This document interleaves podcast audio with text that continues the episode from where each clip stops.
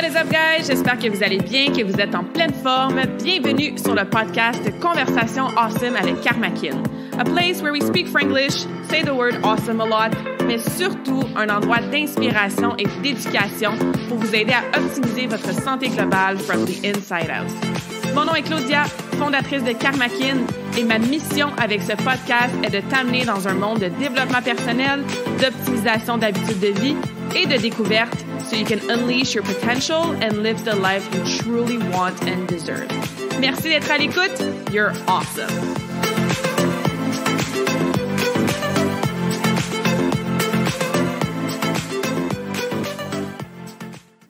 What is up, beautiful souls? Bienvenue dans la nouvelle conversation awesome de la semaine. J'espère que vous allez bien. J'espère que vous aimez le nouveau look du podcast. Si ça fait un petit bout que tu me suis, tu as sûrement remarqué dans les derniers jours sur les différentes plateformes que les photos ont changé. Donc, on avait besoin d'un petit vent de fraîcheur pour le podcast, la plateforme de contenu que j'aime le plus avec Karmakin depuis son lancement. Donc, merci d'être à l'écoute. C'est ta première fois, ben bienvenue dans les conversations awesome.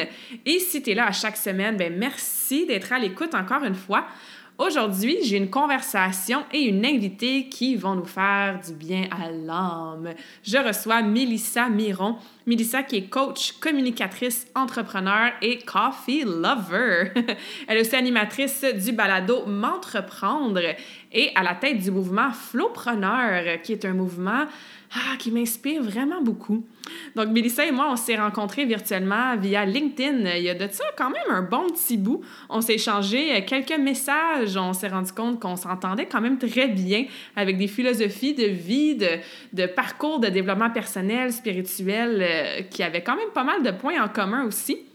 Donc, après quelques discussions, messages, ça me fait vraiment plaisir de l'inviter sur le podcast pour te faire entendre une conversation qui va vraiment t'inspirer à prendre soin de toi, à reconnaître euh, peut-être tes programmes, tes conditionnements qui font en sorte que tu prends certaines décisions dans ton quotidien. Donc, pas obligé d'être entrepreneur pour euh, bénéficier énormément de notre conversation aujourd'hui. Tu vas en sortir inspiré, j'en suis certaine. Et comme d'habitude, ben, n'hésite pas à me contacter, moi ou Mélissa, pour nous donner ton feedback après l'écoute de notre conversation. Alors, sans plus tarder, bonne écoute! Bonjour Mélissa, bienvenue dans cette conversation awesome. Comment vas-tu aujourd'hui? Ça va super bien. Et toi? Ça va super bien, merci. Ça va toujours bien quand je sais que je m'apprête à parler de sujets qui m'intéressent vraiment. Donc, euh, merci d'avoir euh, accepté mon invitation. Ça fait plusieurs fois qu'on se jase sur LinkedIn, euh, par appel vidéo, tout ça. Puis on s'est rendu compte qu'on avait quand même des points en commun à travers le travail qu'on fait sur nous-mêmes. Toi aussi, tu es coach, donc j'ai hâte de plonger en profondeur dans tout ça, dans la conversation d'aujourd'hui. Ça risque d'être très intéressant. Oui. Avant de commencer justement sur un sujet précis, euh, j'aimerais ça qu'on parle à nos auditrices et qu'on leur dise un petit peu, toi, ton histoire rapidement. Qu'est-ce qui a fait en sorte que tu es devenu coach, justement, que tu travailles avec euh, des gens? Je pense que c'est plutôt des femmes, toi aussi, ou tu fais les deux? Ou... J'ai des clients hommes, mais majoritairement, c'est des femmes. C'est ça. Moi aussi, je pense que c'est comme 98% de femmes. Puis même chose pour les, euh, celles qui écoutent le podcast. Mais bon, on va garder un, espace pour euh, les hommes. Donc, justement, c'est ça. C'est quoi un petit peu ton histoire? Qu'est-ce qui t'a amené à coacher, à travailler euh, dans le flow, prenariat et tout ça? je serais curieuse d'en savoir un petit peu plus là, pour qu'on set de tone pour la conversation. Ben, en fait, je peux peut-être partir au secondaire, j'avais le goût d'être soit enseignante ou psychologue. OK. Et dans les deux cas, euh, ce qui me dérangeait, c'était que ça m'apparaissait tellement long hmm. avant de pratiquer. Hmm. J'ai identifié assez jeune, moi, que j'étais une expérientielle. J'apprends en faisant. Euh, c'est comme vivre la vraie vie, c'était ce qui m'interpellait. Mm-hmm. Euh, et ce qui a fait que j'ai bifurqué, puis j'ai décidé d'aller étudier au cégep, de faire une technique, euh, en me disant que ça me permettait, tu sais, c'était un peu moins long, euh, ça allait être utile, puis je verrai après ce que je fais. Mm-hmm. La vie étant ce qu'elle est, j'ai étudié en administration des affaires, donc tu peux tout faire avec ça, puis j'avais tellement hâte d'aller vivre la vraie vie ouais. que je me suis spécialisée en tourisme finalement. donc en gestion touristique, et je suis allée travailler un an chez ce qu'on appelle un voyagiste, donc à une centrale d'appel. Et ensuite, je vais passer 15 ans à être conseillère en voyage, mm. les cinq dernières comme propriétaire de mon agence de voyage. Et c'est vraiment au fil de cette carrière-là euh, que je vais découvrir que j'aime aider les gens à clarifier leurs pensées. Mm-hmm. Tu sais, quand les gens disent je veux un bel hôtel où est-ce qu'on mange bien puis que la plage est belle, ça veut vraiment rien dire. encore. Donc, tu sais, de questionner, puis d'aller dans, il représente quoi ce voyage-là? Comment vous vous sentez? Avez-vous le goût de relaxer, découvrir, blablabla? Bla, bla. Mm-hmm. Tu te ramasses à faire un petit peu de médiation. Rarement, tous les couples et les familles sont au même diapason. Donc, il y a comme plein de choses qui se passent. J'organise des genres de conférences aussi. J'anime un peu sur des voyages de groupe qu'on va faire, tout ça. J'accueille des stagiaires, j'aime ça. Fait qu'il y a comme un peu tout si je peux dire, les, semences pour mm-hmm. la deuxième carrière que je vais avoir, mais j'en suis pas consciente. C'est vraiment quand j'ai accouché de mon fils, euh, je m'étais promis un gros trip pour mes 30 ans. J'ai accouché de mon fils trois semaines après ma fête de 30 ans. Donc, je suis enceinte jusqu'aux oreilles. C'est un autre genre de trip. mais je sens qu'il y a quelque chose déjà dans l'énergie. OK, je m'en vais vers ma trentaine, qu'est-ce que j'ai le goût? Mm-hmm. Et après mon fils, euh, je vais vivre un baby blues qui va s'étirer, puis qui va devenir un postpartum. Et je trouve ça pesant. Je trouve ça pesant gérer mon agence de voyage. Donc, tu sais, une PME, j'ai trois employés, j'ai des agents affiliés, la comptabilité, les payes, les mm-hmm. horaires. Et à ce moment-là, j'étais encore euh, ce qu'on appelle la top vendeuse, tu sais, celle qui a la plus grosse clientèle dans le bureau. Donc, dispatcher les clients, sont pas toujours 100% satisfaits avec d'autres conseillères, tout ça. Et là, je sens qu'il y a quelque chose. J'ai un sentiment que j'adore ce que je fais, mais c'est le temps, c'est le temps de bifurquer. Il est mm-hmm. temps qu'il se passe quelque chose, mais j'ai aucune idée quoi. Et ça, ça fout la trouille, tu sais. Ouais, c'est clair. Tu te demandes si c'est toi qui est pas correct. Tu sais, tu as une vie qui va super bien sur papier, mais j'ai le feeling que le postpartum, oui, je suis une fille qui a besoin d'énormément de sommeil. Oui, un bébé, ça te permet pas tant de sommeil. Donc, oui, il y a cette équation-là, mais que c'est venu mm-hmm. révéler quelque chose d'autre, tu sais. Mm-hmm. Et c'est là que je me mets à lire un petit peu, explorer un petit peu, et je tombe sur un livre, Le White Café. Ouais, j'allais lu aussi. Qui va euh, être, dans le fond, le déclencheur d'une suite de synchronicité. Mm-hmm. Euh, je sais pas si tu veux que j'en parle ou on y reviendra tantôt, et qui m'amène à découvrir qu'il y a un métier qui existe qui s'appelle le coaching, ce que je ne savais pas avant. Et euh, depuis 2013 que je suis coach. Mm-hmm. Ça, c'est comme la fin abrégée de, de l'histoire, mais c'est de là où je viens. C'est de cette euh, industrie du voyage physique. Mm-hmm. Puis souvent, je dis que maintenant, en coaching, je travaille plus l'espèce de voyage de vie, voyage de soi, là, tu sais. Fait mm-hmm. que euh, j'utilise encore ce même état d'esprit-là, puis euh, beaucoup de questions dans un esprit un petit peu plus métaphorique, mais on est pas mal dans la même énergie, je dirais. Mm-hmm. Ah, quelle belle histoire! Euh, c'est intéressant la, le timing de l'univers que ça va prendre un événement, un livre, une rencontre, une chose qui va déclencher la suite de la construction d'une réalité différente.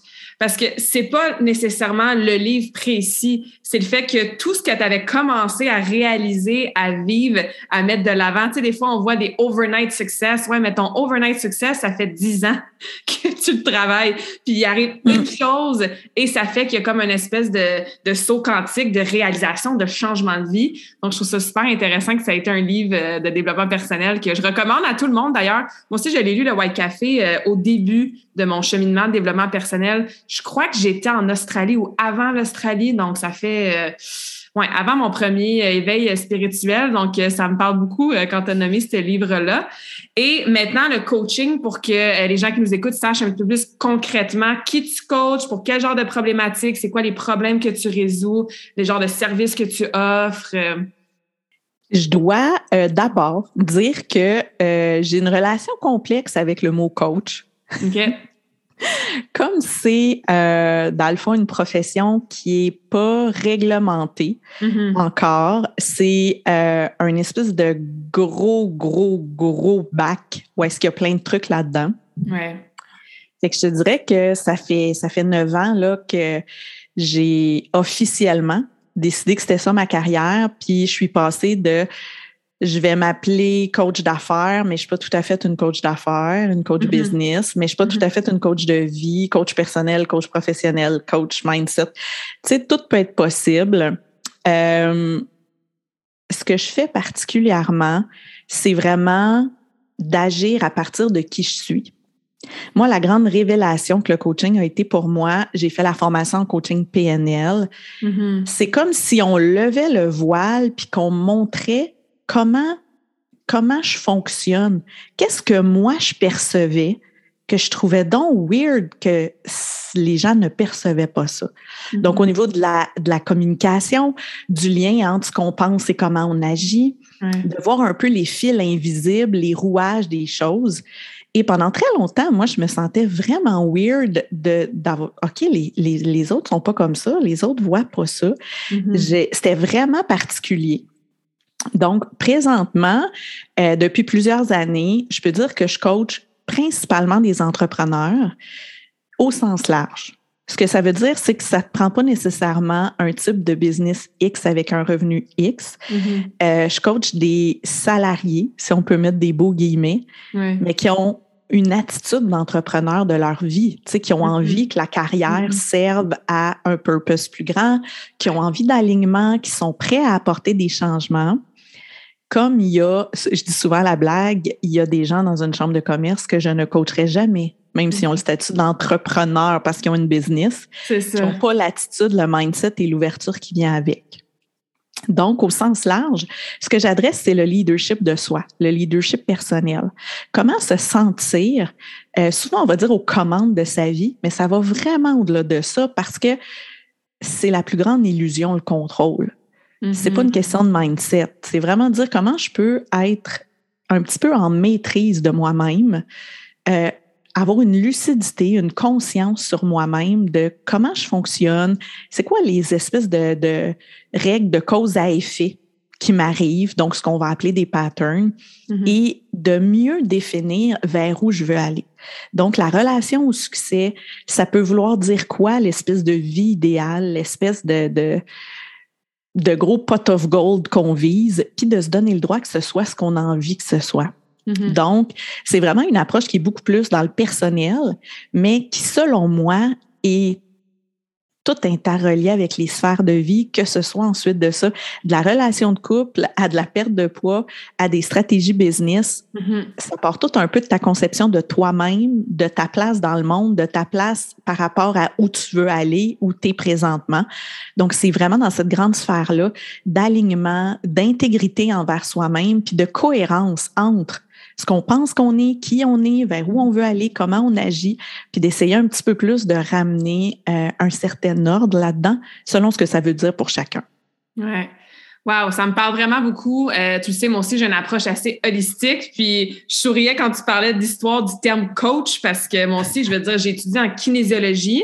Mais après ça, avec tout justement le, deep dive, la formation continue, puis le coaching que moi j'ai reçu, ben tu rajoutes de la nutrition, mais là, oups, c'est pas juste savoir c'est quoi des protéines, des glucides, c'est travailler ta relation avec la nutrition puis les certains aliments. Après ça, il y a tout le côté mindset, de motivation, d'intégration des habitudes, le côté récupération, prendre soin de soi. Puis pourquoi toi, en tant que femme, tu te sens coupable de prendre du temps pour toi? Fait que moi, tu sais, je me, nomme coach depuis que j'ai, mon Dieu, 15-16 ans, quand j'ai commencé être coach en passage artistique, mais effectivement, c'est un terme qui est très populaire, souvent très lancé rapidement. c'est le fun de t'entendre vraiment expliquer clairement comment tu coaches les gens de façon, oui, large, parce que chaque personne, chaque entrepreneur, chaque humain a son propre chemin de vie, mais c'est euh, c'est c'est vraiment intéressant de d'entendre ça expliquer comme ça. Puis ça me parle aussi parce que comme tu disais, tu sais, toi l'humain au milieu, on, se fait des, euh, des, perceptions aussi. On se donne des objectifs souvent de choses qu'on pense qu'on veut atteindre. Et en faisant du décortiquage, ben, on se rend compte exactement, un, que c'est peut-être pas en alignement avec nous-mêmes. Deux, qu'on perd notre authenticité. Trois, que notre why, nos raisons derrière cet objectif-là, il nous appartient même pas. Je fais des parallèles encore une fois avec mon domaine. Tu sais, OK, pourquoi tu veux perdre 20 livres?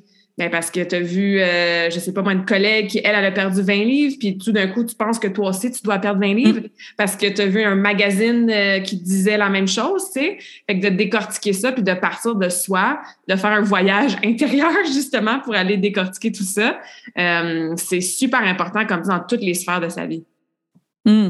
Puis, tu sais, je, je prends la balle au bon parce que tu dis de faire un voyage vers soi, puis c'est peut-être quelque chose que déjà j'aurais envie peut-être d'éclaircir pour certaines personnes parce que mm-hmm.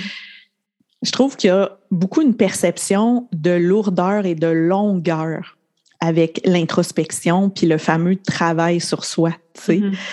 Puis quand je fais les allusions au niveau du voyage, je ramène souvent l'idée d'exploration, l'idée de mm-hmm. curiosité, l'idée de découverte. Euh, fait que c'est pas obligé d'être un pèlerinage, là, puis de voir ça comme l'eau pénible dans le désert, euh, assoiffé, tanné. euh, c'est vraiment de ramener la notion de voyage, c'est que le trajet, dans le fond, est beaucoup plus long que la destination. Tu sais, la vie, c'est un voyage, c'est pas une destination précise. Et après ça, ben, d'aller retrouver ces ingrédients-là, ce qui fait qu'on a du plaisir dans un voyage, quel qu'il soit, là. que ce soit un tout inclus sur le bord de la mer, ou une mm-hmm. grande découverte, c'est quand qu'on laisse tomber nos attentes, parce que sinon, on critique tout le long. Mm-hmm. Donc, on est dans un état de curiosité. Ah, je sais pas qu'est-ce que ça va avoir l'air, je sais pas qu'est-ce qui est, qu'est-ce qu'on va manger, qu'est-ce qui va se passer, bla bla bla. Dans un esprit de découverte, découverte des choses, des découvertes sur soi, des fois des découvertes sur nos compagnons de voyage, mm-hmm. et dans un esprit de légèreté, tu sais, d'exploration. Je pense que c'est ça qui va permettre d'avoir le goût de prendre un premier livre de développement personnel, d'essayer un premier exercice, mm-hmm. euh, d'écouter un podcast ou de peut-être aller voir un coach. C'est mm-hmm. vraiment d'enlever cette perception-là que c'est lourd, c'est pénible, c'est jamais fini, on va pleurer, ça va faire mal. C'est pas obligé d'être ça. Sais. Et ça, j'avais envie de, le souligner parce que je pense aussi que dans ce que tu fais, toi aussi, il y a énormément de perception que ça va être long et pénible associé à ça. Euh, fait que je pense que c'est important dans quel état d'esprit on va aborder ce voyage-là. Je pense que ça, ça a énormément d'impact sur comment, ça, comment on va le vivre, comment on va se sentir à travers ça. Absolument. Puis je pense que ça enlève de la résistance aussi à certaines personnes qui, tu sais, tu le sens des fois qu'il y a un petit quelque chose. Que, oui, il y a un mais. Comme toi, tu disais, j'ai une belle vie, tout va bien, mais tu sentais qu'il y avait une résistance, il y a un inconfort, il y a une baisse de motivation pour certaines choses. Souvent, on le sent, mais justement, avec notre perception de Ouais, mais j'ai pas envie de faire euh, huit semaines de thérapie, trois heures par jour, puis de rester couché dans mon lit à pleurer, puis à écrire dans un journal euh, mes états d'âme, puis puis je l'ai fait, moi, des Dark Night of the Soul, puis des Breakdowns. Puis oui, des fois, the work, hein, le travail, oui, des fois, ça peut être difficile. Ouais, des fois, on refait monter des émotions qui sont peut-être pas super agréables à vivre, mais ça n'a pas besoin et ce n'est pas toujours comme ça. Au mm. contraire, tu sais. Euh, j'adore l'analogie qu'on fait avec le voyage parce qu'en plus, moi aussi, je suis une très grande fan de voyage. Et euh, c'est exactement la même chose. T'as beau avoir la belle plage, de petits cocktails, tout va bien. Mais ça se peut que, je sais pas, moi, t'arrives dans ta chambre puis l'air climatisé fonctionne pas. OK, mais est-ce qu'on a besoin de gâcher notre semaine au complet à cause d'une chose?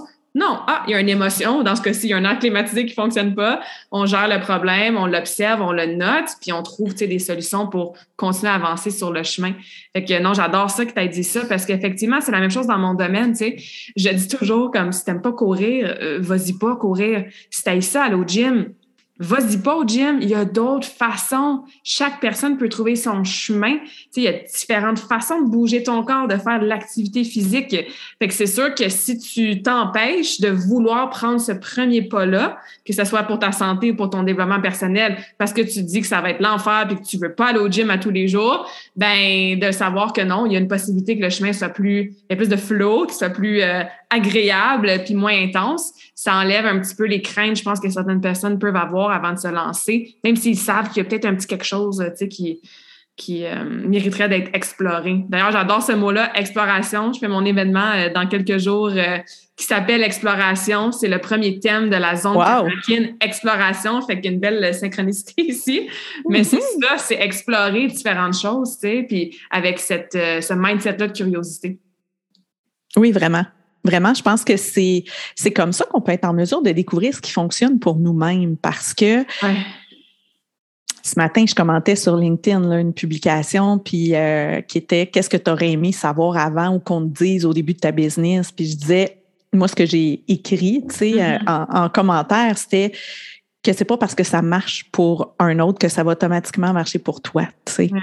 Puis on cherche tellement les résultats, tu sais, la recette qui fonctionne, que c'est là où, même si tu détestes courir, moi je dis souvent la blague, là, si vous me voyez courir, courez il y a un danger. Je ne cours pas, j'ai y courir. Ce sera pas pour le fun si tu me vois courir. Mais tu sais, on voit les résultats des gens qui courent. On mm-hmm. adhère à l'espèce d'aura, tu sais, de ce que ça dit de cette personne-là parce qu'elle fait de la course. Mm-hmm. Donc, même chose en entrepreneuriat. Moi, je vois tellement de, de gens me dire Ouais, mais il faut faire ça. Tu sais, je regarde, tout le monde fait ci sur les réseaux sociaux, tout le monde a ça, tout le monde a ça. Ben, tous ceux que tu regardes sur ce, ce réseau-là, oui, parce que tu es sur ce réseau-là. Mais nos perceptions sont toutes biaisées, tu sais. Va dans une salle de yoga, c'est le coureur qui n'a pas rapport. C'est ça. Il va dans un marathon, ben moi, j'ai pas rapport avec mon ticket de yoga. Mm-hmm. Fait que c'est ça aussi, quand tu parlais de perception tantôt, c'est qu'on est constamment en train de, de mettre notre focus sur ce qu'on une information à la fois, tu sais, à notre conscience, puis d'en faire, tu sais, de l'extrapoler. Mm-hmm. Comme l'enfant qui dit, mais maman, tout le monde a ça à l'école. tu sais, on en fait une vérité. Puis mm-hmm. c'est là où ça, ça vient un peu nuire à ce que nous, on pourrait explorer, qui va peut-être nous amener vers les mêmes résultats que l'autre ou des résultats différents, mm-hmm. mais beaucoup plus en alignement avec soi-même, puis ce qui fonctionne pour nous, ce qu'on a le goût d'essayer, mm-hmm. nous, et non la promesse que d'autres nous disent que c'est donc le fun quand tu fais ça ou que c'est donc ça qui a changé leur vie, tu sais. Mm-hmm. Je pense que c'est une première étape au niveau de l'empowerment qui est de prendre responsabilité que je suis comme je suis, puis mes actions vont avoir des, des réactions, tu sais. À mm-hmm. chaque cause, il y a un effet. Fait qu'après ça, tu as pu avoir peur qu'il n'y ait pas de résultats. Il y en a toujours. Est-ce que tu les contrôles? Non. C'est ça l'affaire. Mm-hmm. C'est ça qui nous fait peur. C'est ça qui est déstabilisant.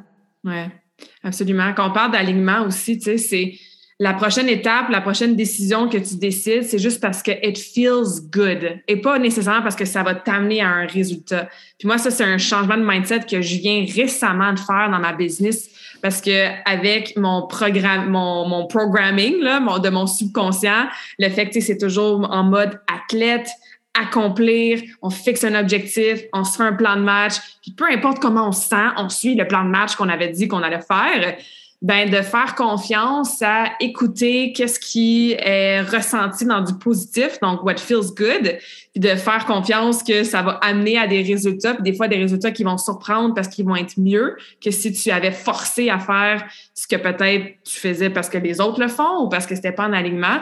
C'est difficile à déconstruire. En tout cas, ça l'était certainement pour moi. C'est encore un work in progress, comme on dit. Comment tu fais, toi, ou avec tes clients, clientes, pour commencer ce processus-là de, un, arrêter peut-être de regarder à l'extérieur les should, hein, qu'est-ce qu'on devrait faire, et aller à l'intérieur de soi, parce que même dire le terme aller à l'intérieur de soi, des fois, on ne sait pas trop comment faire ça, puis ce que ça veut dire. Fait comment tu travailles ça avec tes clients pour après ça savoir, OK, c'est quoi mon plan de match qui est en alignement et pas un plan de match, encore une fois, que je devrais faire ou que les autres font?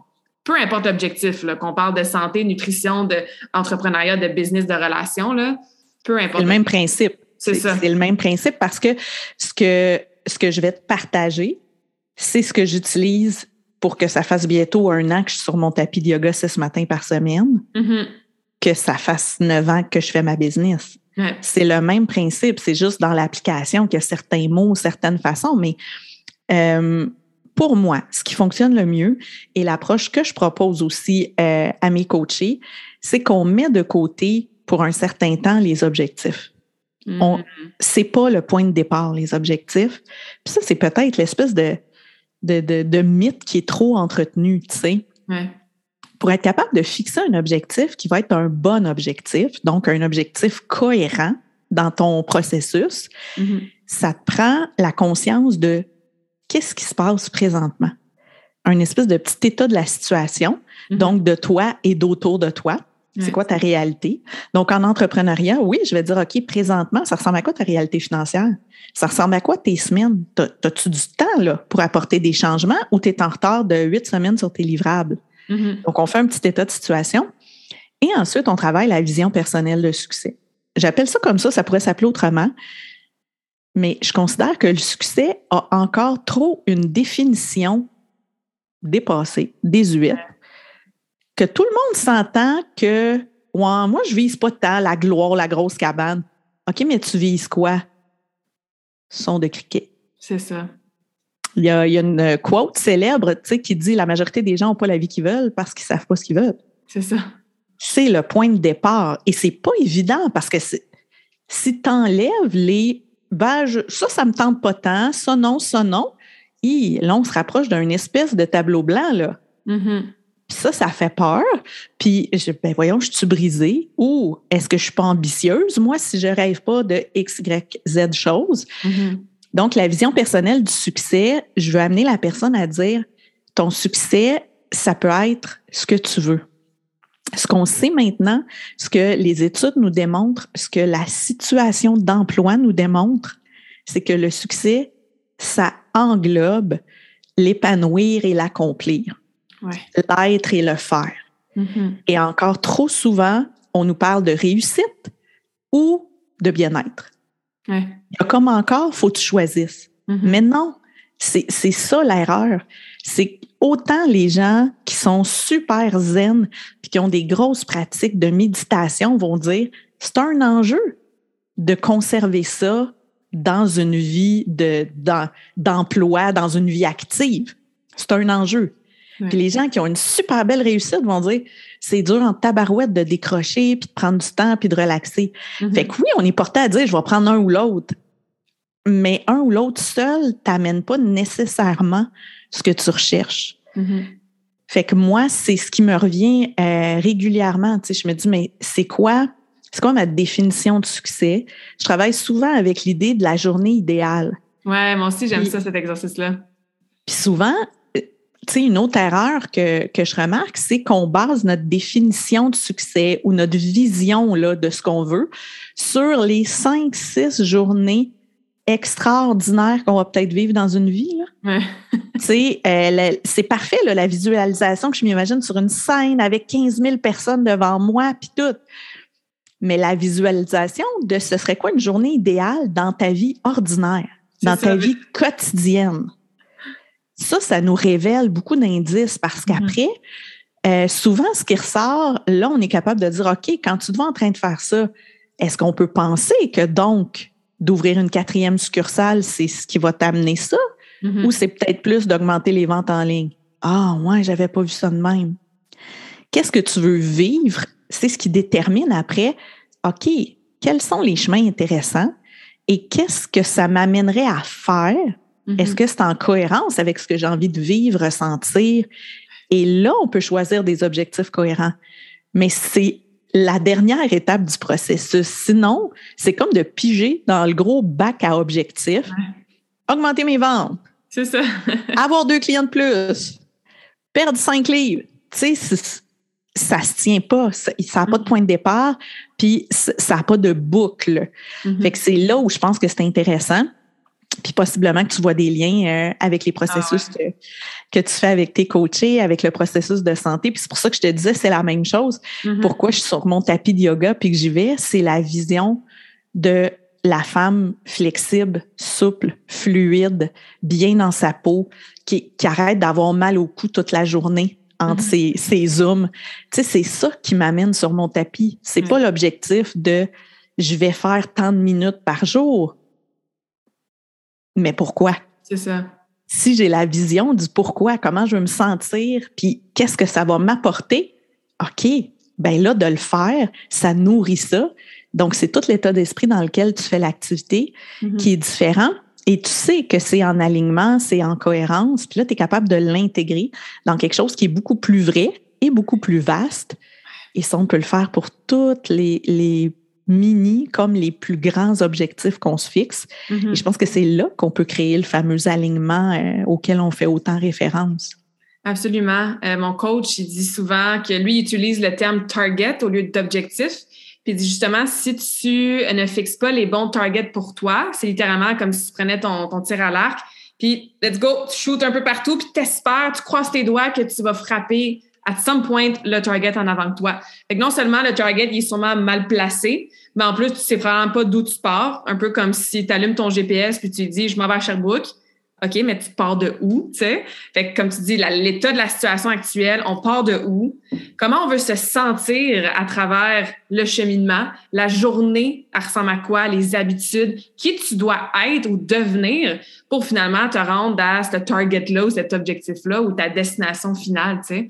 Puis, comment tu veux te sentir, le ressenti? Je pense que ça aussi, c'est quelque chose que moi, j'ai vraiment beaucoup appris dans les deux dernières années. Euh, c'est quelque chose qu'on oublie beaucoup. Parce que quand on se pose la question, tu sais, comment tu te sens au quotidien? Ça va, je vais bien. ou je suis stressée, ou je suis occupée, ou je suis fatiguée, tu sais. Oui, mais, mais encore, tu sais, qu'est-ce qui te nourrit, qu'est-ce qui te fuel, qu'est-ce qui te fait sentir bien? C'est quoi les tâches que tu aimes faire? Puis, je sais pas si tu es d'accord avec moi, je suis pas mal certaine que oui, mais on s'entend que quand tu as des objectifs en alignement avec ce que tu veux vraiment, ben ton plan de match, puis comment tu te sens au quotidien, ça rend le tout beaucoup plus facile que quand tu te fixes pas le bon objectif ou que tu n'as pas une bonne raison derrière cet objectif-là. Euh, surtout en business, là. je pense que les deux, on parle en connaissance de cause à ce niveau-là, tu sais. Euh, ben, c'est intéressant parce que tu disais, tu sais, euh, le, ressenti, on l'oublie en cours de route. C'est peut-être ça. Puis des fois, je me dis, c'est probablement le plus gros mécanisme de protection qu'on développe. Mm-hmm. Parce que la société la société moderne est basée beaucoup trop sur le cérébral encore, tu sais, puis sur l'intelligence mentale. Puis c'est un mécanisme de protection. Tu sais, à un moment donné, quand tu te rends compte que tu files pas bien, puis pour beaucoup de gens, ça commence à l'école. Mm-hmm, absolument. Tu te sens pas bien, tu fites pas. Fites pas, c'est ça que j'allais dire. Ben, tu commences à euh, moi, je disais souvent euh, tirer sur les cordons des émotions, tu sais, pour oups, débrancher ça. Là. Fait que après ça, euh, moi, je me rappelle mes premières, euh, mes, premières journées de coaching PNL ou euh, mes premières discussions avec des amis coachs qui disaient OK, ferme tes yeux, dis-moi comment tu te sens. Puis ma première réponse était ben, je sens rien. Tu sais, vraiment, le, chemin était à rebâtir, le pont était à reconstruire. Mm-hmm. Puis c'est pour ça que je dis, on le voit beaucoup dans la situation d'emploi, dans nos sociétés la pandémie a exacerbé ça. Donc, il y a des gens qui euh, ont, parce que souvent on crash, tu sais, c'est l'espèce de, de ressentis qui sont pas euh, entendus, qu'on refoule. Mais parce qu'à un moment donné, on nous a pas montré quoi faire avec ça non plus. Puis c'est ça qui est, c'est ça qui est dommage. Je me rappelle à un moment donné, mon fils avait commencé à faire un petit peu d'anxiété. Puis euh, j'avais contacté une psychoéducatrice, puis elle y avait apporté euh, des petites cartes d'émotions, tu sais. Euh, puis elle disait, tu sais, c'est parce que les enfants, à un moment donné, là, on a à leur expliquer qu'il n'y a pas juste quatre émotions. C'est ça. Parce que quand ils sont petits, il y a je suis content, je suis fâché, je suis triste, puis j'ai faim, mettons. Mm-hmm. Puis là, tu sais, elle a une pile assez épaisse, puis là, on va dans les nuances. Puis j'ai l'impression que c'est ça aussi. À un moment donné, en tant qu'adulte, en grandissant, on s'est coupé de différentes émotions. Puis là, on est rendu qu'il y en a un peu moins, puis on a peur d'aller là-dedans. Mais moi, c'est depuis que j'ai commencé à travailler cette reconstruction-là, qui a commencé euh, dans la, fameuse première année de mon fils où euh, le, petit baby blues partait pas, que mm-hmm. j'étais allée consulter, puis que j'ai commencé à découvrir des émotions que je connaissais pas. Parce que mm. ça mature avec le temps, les émotions. Puis maintenant, dans le processus, souvent, euh, il y a une émotion qui va m'arriver que je connaissais pas avant, qui est la satisfaction. Mm. Mais avant, quelqu'un me disait, tu sais, est-ce que tu te sens satisfaite? C'est quoi ça, se sentir satisfaite? J'aurais pas pu l'identifier, ce que ça fait, ouais. Puis là, c'est comme si je touche à des ressentis de par le fait qu'en étant plus aligné dans ton processus, il y a des trucs où, pour moi, la satisfaction, ben, c'est le sentiment d'avoir fait ce que j'ai à faire. Est-ce que c'est terminé? Non. Est-ce que le résultat est déjà là? Peut-être pas. Mais c'est ce sentiment de OK, tu sais, good job, ah, je suis satisfaite pour aujourd'hui. Euh, ça me convient pour le moment. Mm-hmm. ça, ben, je connaissais pas ça avant. Puis, tu sais, je pourrais te nommer plein d'autres sentiments qui sont apparus de sérénité, de légèreté, de sentir que les choses sont fluides. Avant, mm-hmm. quelqu'un me disait, tu sais, quand tu sens que c'est fluide, c'est tu sens que c'est fluide? Moi, j'étais toujours comme en train de rouler la grosse roue de Price is Right. Là. Ça trahit peut-être mon âge, là. mais tu sais, vraiment, là, Oh my God, c'est forçant starter quelque chose. Moi, j'étais là-dedans. Ah quelqu'un me dit fluide. De quoi tu parles, fluide? Moi, c'est comme, c'est stock ou ça roule vraiment longtemps et es prêt à l'arrêter. Dans les mm-hmm. deux cas, t'es comme pas super bien, mais même ça marche, ça a l'air. Fait que c'est, cette espèce de spectre-là qui apporte toute, euh, toute l'espèce de fulfillment qu'on va, mm-hmm. qu'on va vouloir rechercher. Mais oui, soit qu'on a oublié nos émotions, soit qu'on s'est consciemment ou inconsciemment déconnecté, protégé, rebellé. Mm-hmm. Mais je pense que beaucoup euh, de ça influence comment on est. Je pense que beaucoup de ça passe par le corps. Ouais. Puis je pense que on fait souvent l'erreur aussi de faire des activités de corps avec le mental. Donc, dans le mindset du performance ou de. Ah, ça veut. C'est pas parce que tu cours que tu es en train de connecter à ton corps. Si tu es en mm-hmm. train de régler huit courriels dans ta tête, sais, mais de vraiment là, redescendre dans son corps et être comme OK, comment je me sens, qu'est-ce, mm-hmm. qu'est-ce qui se passe? Puis j'étais la première là, euh, dans, mes, dans mes premiers pas là, de reconnexion à moi à dire Ah, de quoi qu'il parle? C'est bien weird. C'est... Ouais mais c'est vrai. c'est vrai, puis ça marche, puis c'est important. Absolument. après ça, c'est explore qu'est-ce qui te tente. ça pourrait être quoi ton premier essai mm-hmm. qui te ferait rire ou qui te donnerait le goût de l'essayer ou mm-hmm. qui te ferait pas sentir trop bizarre de l'essayer, peu importe comment tu l'abordes. Mm-hmm. Mais essaye quelque chose, tu sais. Dans tout ce qui est possible maintenant, pourquoi pas explorer quelque chose, tu sais. Absolument. Je pense qu'on, c'est ça, on n'apprend pas comment les nommer, les différencier, les ressentir dans notre corps, les émotions, par les valeurs de la société en premier, par euh, le conditionnement aussi à l'école ou dans les sports. Ou... Je pense qu'aussi, on se crée des étiquettes très, très jeunes par rapport à la façon dont notre subconscient se programme euh, ou par rapport aussi à des choses qu'en tant qu'enfant, on va chercher une validation externe. Je donne un exemple personnel. Moi, je me suis fait dire très, très jeune, ah, Claudia est donc bien mature pour son âge. Tu sais, euh, j'étais en patin, puis ma mère disait, Claudia, elle a passé sa crise d'ado à 7-8 ans sur la glace. Fait que j'étais comme en avance sur mon âge. Euh, je parlais avec des certaines personnes à genre 12 ans, puis dit, elle est donc bien mature. On dirait qu'elle a 16-17 ans. Mais toi, quand tu es tout petite, tu vois ça comme quelque chose de bien? Hey, wow, les adultes autour de moi trouvent que je suis mature, que je suis plus vieille pour mon âge et tout ça. Donc, tu te fais mettre cette étiquette-là que tu fais maintenant euh, référence à dans ton identité. Et plus tard, dans ta vingtaine, dans ta trentaine, quand tu commences à faire le travail sur toi-même, parce que tu te réalises que tu as des programmes qui te servent peut-être plus, ben c'est comme, OK, je suis qui, par exemple, quand j'enlève cette identité-là ou cette étiquette-là? Puis ça signifie quoi si je ne m'identifie, m'identifie plus, pardon, à euh, cette personne-là, qui est sage ou qui est mature ou qui est sérieuse pour son âge, entre guillemets. Fait ce que ça peut faire, encore une fois, dans mon exemple personnel, c'est la déconnexion avec ton inner child, la petite Claudia intérieure qui, par exemple, se lâche lousse, va avoir du fun, puis se prend pas au sérieux. Ben, c'est comme non, je dois toujours être en mode sage, sérieux, la bonne fille, rien faire de mal, être parfaite et tout ça.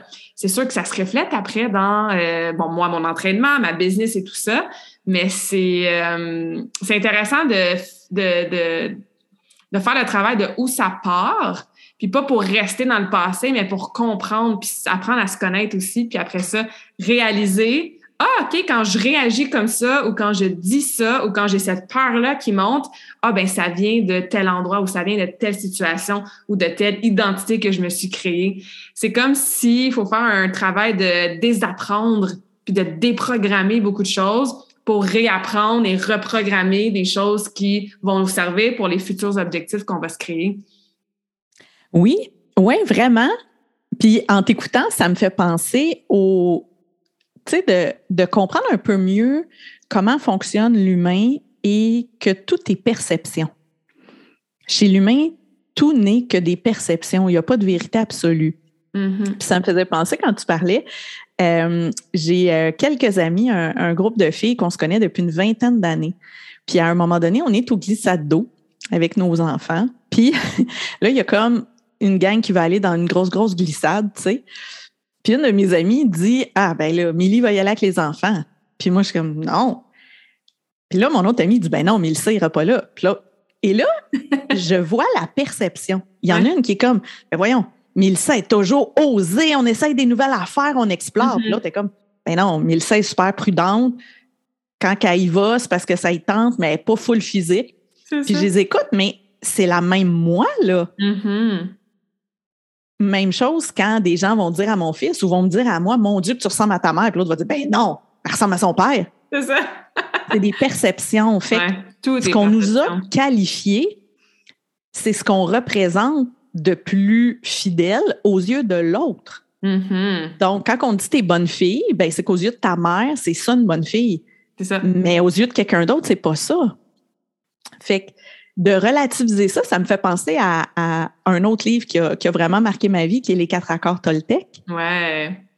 Où est-ce qu'on dit là-dedans de rien prendre personnel, tu sais? De ne pas faire de, présomption, tu sais? Mm-hmm. de, vraiment se rappeler, se ramener au fait que ça, les gens ne sont pas contre toi, les gens sont pour eux-mêmes. Les gens, quand ils, parlent de toi, ils parlent de ce qu'ils voient. Mm-hmm dans leurs lunettes, dans leur interprétation.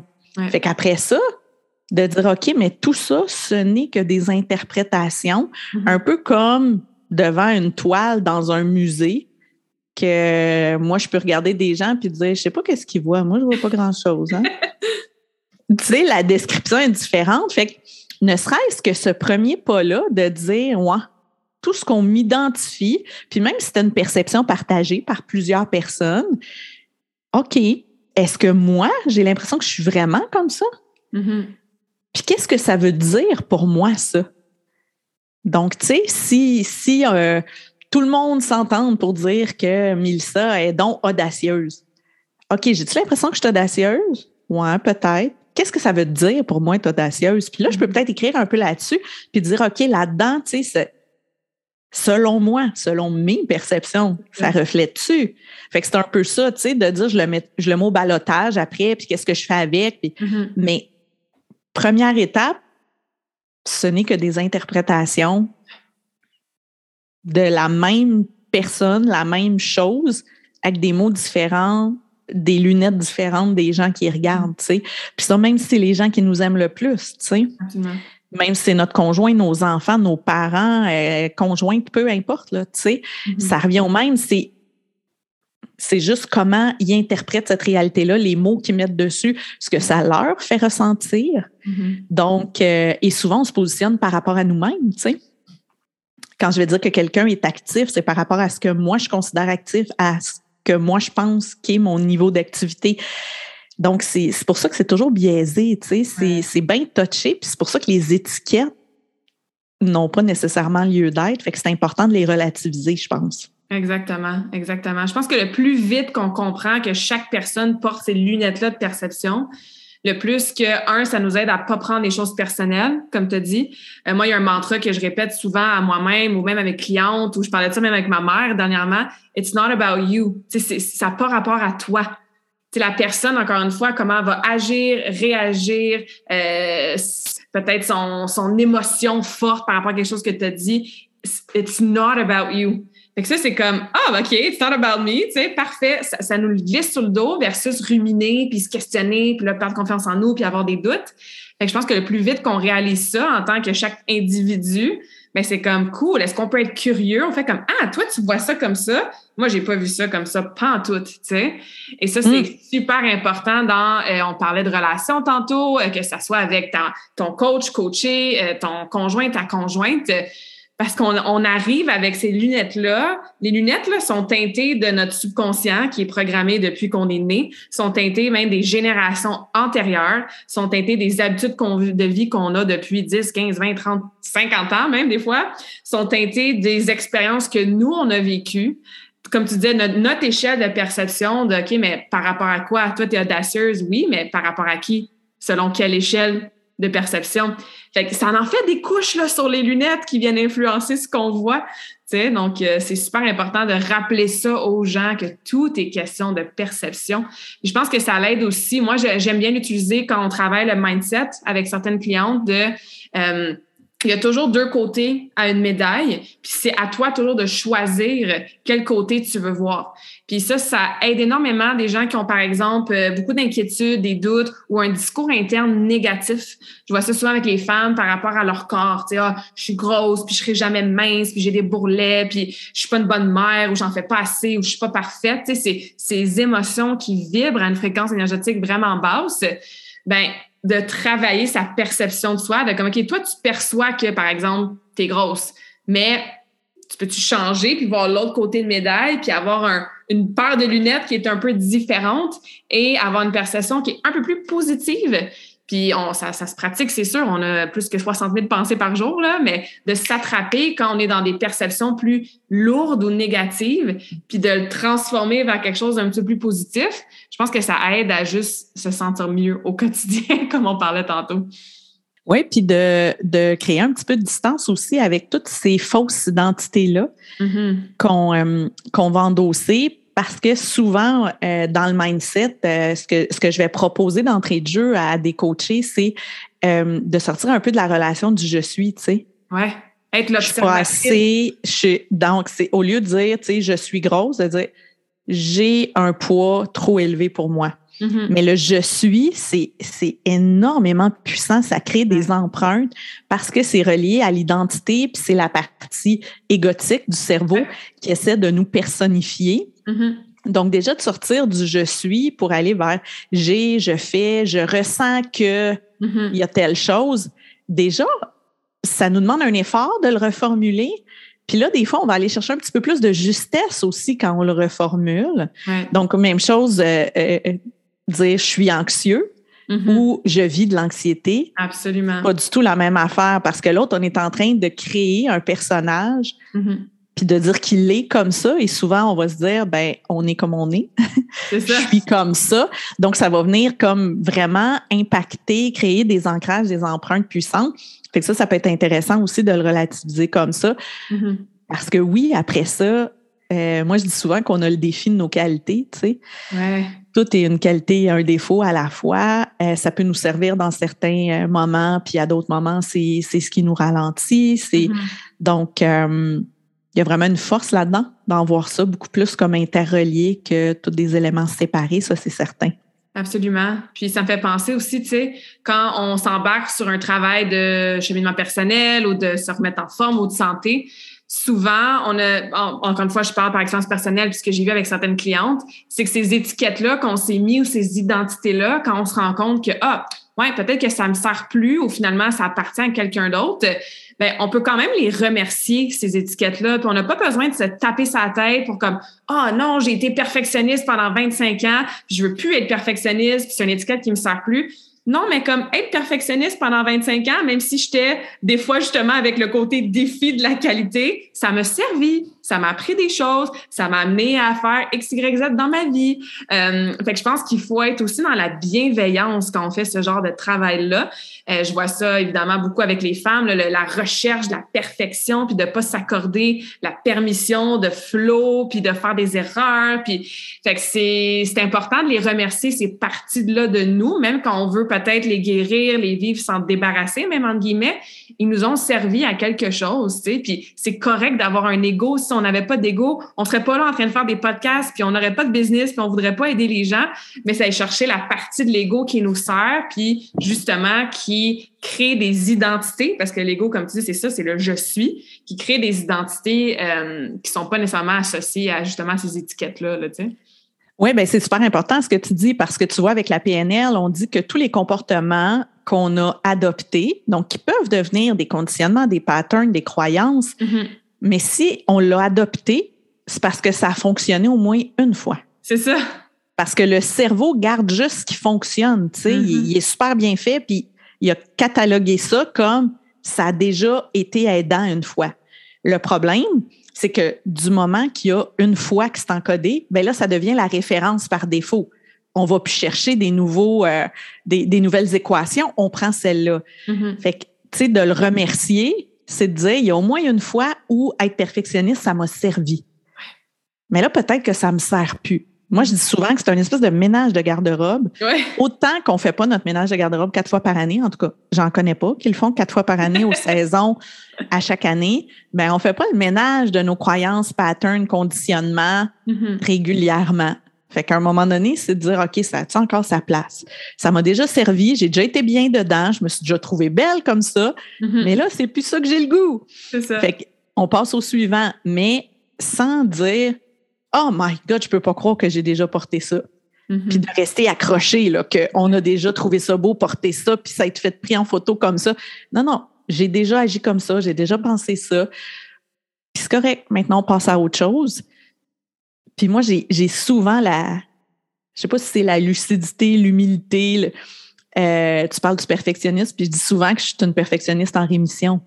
tu sais, de savoir que ça peut revenir, ça va rester peut-être un struggle pour moi parce que après 20 ans ou 25 ans de perfectionnisme, ben ça devient une référence par défaut. Puis ça peut être facile de retomber là-dedans. Puis si ça m'a déjà servi, c'est parce que ça m'a servi à me protéger ou, à m'élever euh, à travers une situation difficile ou quelque chose. Puis ça se peut que ça redevienne une stratégie que j'ai le goût inconsciemment ou consciemment d'emprunter. Donc, cette bienveillance-là, tu sais, de dire, c'est un processus, là. C'est un voyage, tout ça. Ça se peut qu'on repasse aux mêmes places, ça se peut qu'on se perde, ça se peut mm-hmm. qu'on perde du temps, ça se peut que ce soit pas tous les jours la Dolce Vita. Mais, overall, tu sais, ça me tente. demain sera mieux. Mm-hmm. Puis, tu sais, en anglais, on dit this too will pass. Ça aussi, ça va passer. Fait une super belle journée, dis-toi qu'elle va passer. Mm-hmm. Une journée crap, dis-toi qu'elle va passer. C'est la bonne nouvelle, tu sais. Le beau passe et le moins beau passe aussi. Mm-hmm. Puis après ça, il y a une espèce de, d'apaisement qui peut arriver dans tout ça.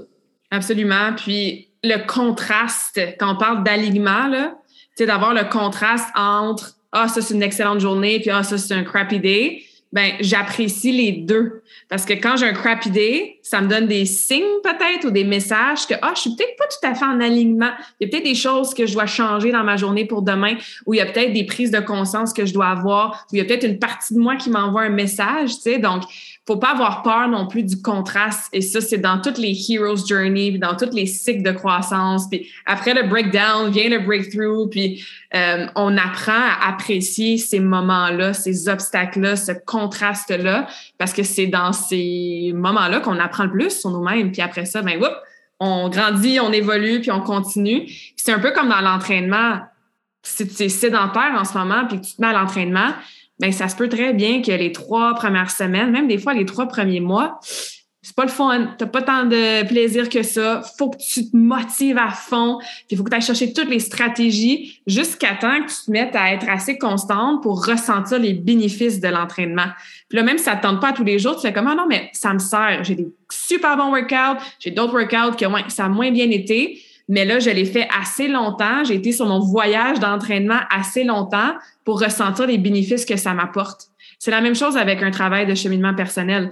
Oui, au début, tu es comme, ah, je veux-tu vraiment faire ça? Il me semble que, tu sais, c'est des grosses réflexions. Je sais pas, moi, comment ça se ressent, de la, la, satisfaction. Puis, on est un peu confuse. Des fois, c'est inconfortable.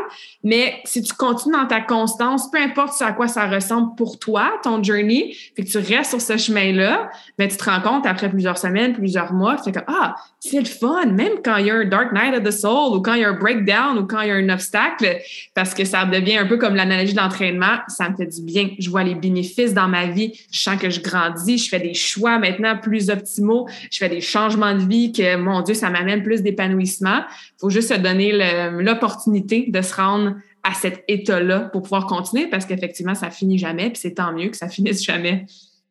Oui, puis c'est, je ne sais pas si tu as peut-être un, truc pour ça dans, dans la façon dont tu accompagnes, parce que c'est quelque chose que moi, je struggle encore. C'est vraiment l'espèce de gap où ça fait peut-être un certain temps, mais c'est encore un peu tough. Donc, admettons que, on prend l'exemple d'entraînement, mettons que je suis encore raqué puis c'est encore tough quand je m'entraîne, bien, c'est sûr que si je saute une journée, j'ai un bénéfice, là. Mm-hmm. J'ai moins mal. Euh, fait que, tu sais, pour continuer, juste le petit temps qui te permet que si tu sautes une journée à un moment donné, oh, hey, là, tu le sens, puis t'es pas bien, puis ça te manque. Mm-hmm. C'est quand ça commence à te manquer, c'est que là, il y a un déconditionnement qui s'est fait, puis là, les bénéfices, on va dire directs, reliés à ta nouvelle pratique embarquent. Mais souvent, c'est vrai qu'au début, euh, tu parlais de développement personnel ou tu sais, souvent, ce que mes coachés vont dire, c'est que ça va être Ah, oh, Mélissa, elle a toujours des bonnes questions ou des fois, toi puis tes questions. bibles de questions. fait que c'est vrai que si ça fait trois semaines là, que tu journals tous les jours, puis tu te poses plein de questions, puis tu as lu full deep, hey, deux jours à pas te poser de questions, ça fait du bien? Ouais. Qu'est-ce qui. Tu sais, as-tu un truc ou comment tu amènes ça pour que tes clientes rembarquent après? Puis, tu sais, ça veut souvent dire que tu es vraiment sur le bord là, du shift, ouais. Comment tu adresses ça? Il y a plusieurs stratégies en fait qu'on met en place au début début du processus puis pendant cette phase là. Euh, par exemple, on commence avec le why. Le why est super hmm. important parce que quand tu vas être comme ah ouais, ça me tente pas vraiment m'entraîner, je me sens bien. Ben, souviens-toi pourquoi tu fais ça. Ah oui, c'est vrai, je fais ça pour telle raison. Parfait, je vais continuer. Euh, on se donne des objectifs aussi, pas des objectifs, pardon, mais des stratégies pour se fier à la discipline versus la motivation. c'est quelque chose que je coach beaucoup. Motivation, ça dure pas. quand tu es mm. écœuré de te poser des questions puis de journaler, t'es pas motivé aujourd'hui, tu le feras pas. Ben, on s'adonne euh, à trouver des façons de rely on discipline, que ce soit la règle de 5 secondes, que ce soit planifié d'avance, tout ce que tu as besoin pour t'assurer qu'il n'y ait pas d'excuses qui refont surface alors que tu t'apprêtes à t'entraîner. Euh, moi, je me fie beaucoup ça à l'intégration des habitudes de vie. Donc, comment tu peux rapidement intégrer l'habitude de t'entraîner ou faire du développement personnel dans nos deux exemples. Parce qu'effectivement, c'est plus souvent que trois semaines. Tu sais, les gens vont dire, ça prend 21 jours, créer une habitude. C'est plutôt trois mois. Fait que déjà, de savoir que ça va sûrement être un peu plus long que je pense, que je vais m'assurer d'avoir des stratégies. Euh, il y en a plein, le rappel, accountability, faire le suivi, avoir des coachs planifiés, y aller progressivement aussi pas se mettre à, c'est ça, lire trois livres, quatre podcasts, puis 10 pages de journaling à tous les jours. Fait que c'est comme ça que je travaille, s'assurer que la première phase, on a tout ce qu'on a de possible en place pour s'assurer que ce gap-là se franchisse un petit peu plus vite et avec le moins de perte de momentum possible. Oui, je suis d'accord. Moi, la stratégie de, de moi, je souvent j'appelle ça de laisser traîner ce que tu as besoin. Oui, tellement. je trouve qu'on a tendance à trop euh, compartimenter, tu sais. Je pense que les premiers quatre mois de, mon yoga, j'étendais mon tapis la veille au soir. Euh, et je le mettais vraiment euh, de façon à ce que. T'en dedans, là. je vais m'enfarger dedans et ça va être plus de trouble l'enlever pour aller direct à mon bureau que de m'asseoir dessus en passant. Mm-hmm. récemment, je voulais apprendre et je voulais pratiquer l'aquarelle. J'ai toujours dit que j'avais pas de côté artistique, puis j'avais le goût de ça. Hey, mais c'était tout bien classé dans un coffret fermé dans la bibliothèque. Puis là, j'ai commencé à laisser traîner. Tu sais, que genre, un moment donné, t'es comme, bon, ben là, tant qu'elles avoir dans les jambes, là, on va essayer, là, euh, je vais mm-hmm. saucer un pinceau. Tu sais, je laissais de l'eau dans le pot. Et vraiment, pour que ce soit facile à faire. Ça, euh, même chose pour les livres, s'ils sont tous bien classés dans ta bibliothèque versus si ton livre est prêt avec un petit cahier, avec ton crayon, mm-hmm. euh, avec un, petit appui pour mettre sur tes genoux à côté de ton fauteuil préféré. Déjà, tu as beaucoup plus de chances de, t'adonner à l'activité. Ça, c'est vrai que c'est quelque chose qui fonctionne super bien. Mhm, hum, très cool. Absolument. Génial. Écoute, je pourrais à parler de ces sujets-là pendant des heures. Euh, merci, Mélissa. J'ai comme un, j'ai eu un petit download pendant qu'on qu'on parlait. J'ai jamais fait ça sur le podcast, mais j'ai envie de te lancer au défi. Je vais te dire un mot en lien avec la conversation qu'on a eu aujourd'hui. Puis, si tu as un mot avec lequel ça te fait penser aux références, par exemple, quand je te dis épanouissement, qu'est-ce qui te vient en tête comme mot ou comme phrase ou ébullition. Il y a oh. quelque chose de, de pour moi, l'épanouissement, il y a quelque chose d'expansion. Ouais. Puis au niveau des bulles ou de, de, quelque chose qui prolifère de lui-même, euh, ça me fait penser à ça. J'aime ça. Si je te dis authenticité. Vérité. Mm-hmm. Croissance. Élévation. Ouais, j'aime ça, j'aime ça. Alignement. Hum, flow. Mon prochain, ça va être flow. ah. Quand tu me dis alignement puis que je dis flow, c'est que trop souvent, on voit l'alignement comme une ligne droite. Ouais. Par, parfaite, là. Parfaite, parfaite, parfaite. Alors que des fois, c'est un petit peu sinueux, mais tu vois mm-hmm. quand même l'alignement. Euh, mais si tu me dis flow, je vais te dire respect. Oh, intéressant. Parce que pour moi, le flow, c'est vraiment de respecter ce qui est là, de respecter ce qui est là à l'extérieur de toi, à l'intérieur de toi. C'est vraiment une notion de, t'accorder à ça, dans, le grand respect de tout ça. Mm-hmm. Euh, puis c'est de cette façon-là où je l'aborde aussi dans ce que j'ai nommé le flowpreneuriat. Oui, j'adore euh, Mais de respecter tes idéaux, ta, ta vision à toi, euh, quitter là-dedans, ta réalité présentement. Trop souvent, les objectifs qu'on se fixe marchent juste pas dans l'étape de vie qu'on est. Puis quand je dis étape de vie, ça veut pas dire qu'elle va durer cinq ans. Mais ça peut être quelqu'un que c'est sa grosse saison pour trois mois. Euh, je donne un exemple de ma comptable qui dans le rush des impôts jusqu'au 30 avril, ben c'est juste pas réaliste des fois certaines choses dans une certaine période, mm-hmm. dans, dans, dans ce qu'on vit. Fait que c'est vraiment basé sur le, je vais dire, le grand respect de mm-hmm. soi, de ce qui est là, de ce qui se passe, pour être capable de s'accorder à ça, puis donc de s'aligner à travers ça dans l'espèce de peut-être de souplesse que ça peut euh, que ça peut vouloir dire. Mm-hmm. J'adore cette perception-là. Euh, où est-ce qu'on peut connecter avec toi? S'il y en a qui nous écoutent, qui aimeraient peut-être être coachés par toi ou en apprendre plus sur ce que tu fais, puis ton contenu? Ben, il y a beaucoup d'informations sur mon site web, nilsamiron.com. Hmm. Ça, c'est clair. C'est tellement beau ton site web. Là, à chaque fois que Merci. j'ai envie de t'écrire à chaque fois. Comment ah, oh, t'es fine. Cool.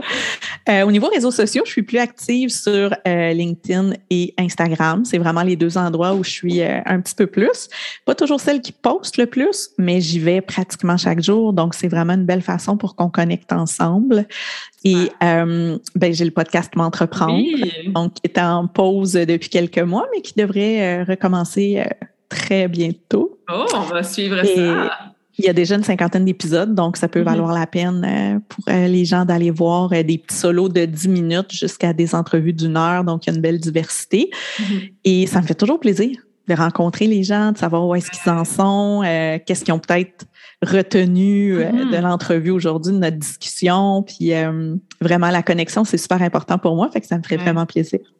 Ouais, c'est comme ça qu'on s'est connus, nous, sur, LinkedIn. Puis c'est comme, ah, ah, ben ça a l'air intéressant. On s'échange quelques messages. Puis gardons ça, on, s'est parlé. Puis euh, c'est toujours agréable d'avoir des rencontres comme ça, de synchronicité, que tu te rends compte que tu as plein de choses en commun avec la personne. Puis que le, l'entente, la connexion est là. Donc, n'hésitez euh, pas à reach out à Mélissa. Euh, moi, je l'ai certainement fait avec aucun regret. Puis, je suis super reconnaissante qu'on en soit ici aujourd'hui, avoir enregistré cette belle conversation. Vraiment.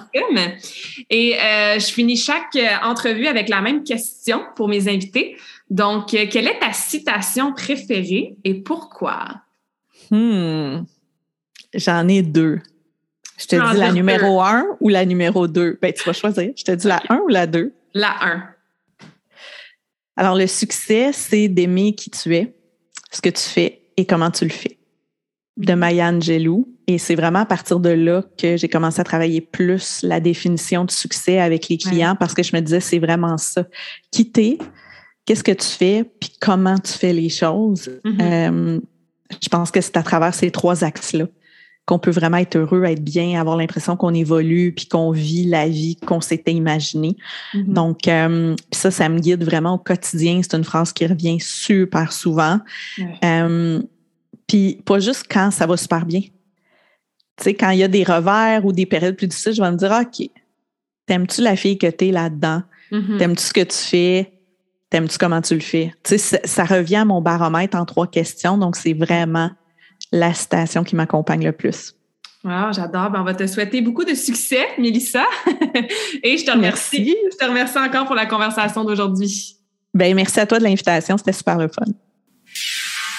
J'espère que cette conversation awesome t'a inspiré. Et d'ailleurs, I would love to hear back from you. Rejoins Karmakin sur les réseaux sociaux and tag me in a post pour partager ce que tu retiens de cet épisode.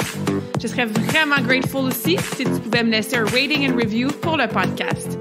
Ça me permet d'avoir un impact positif sur plus de gens comme toi. Merci beaucoup d'avoir été à l'écoute and until next time, je te souhaite une journée awesome.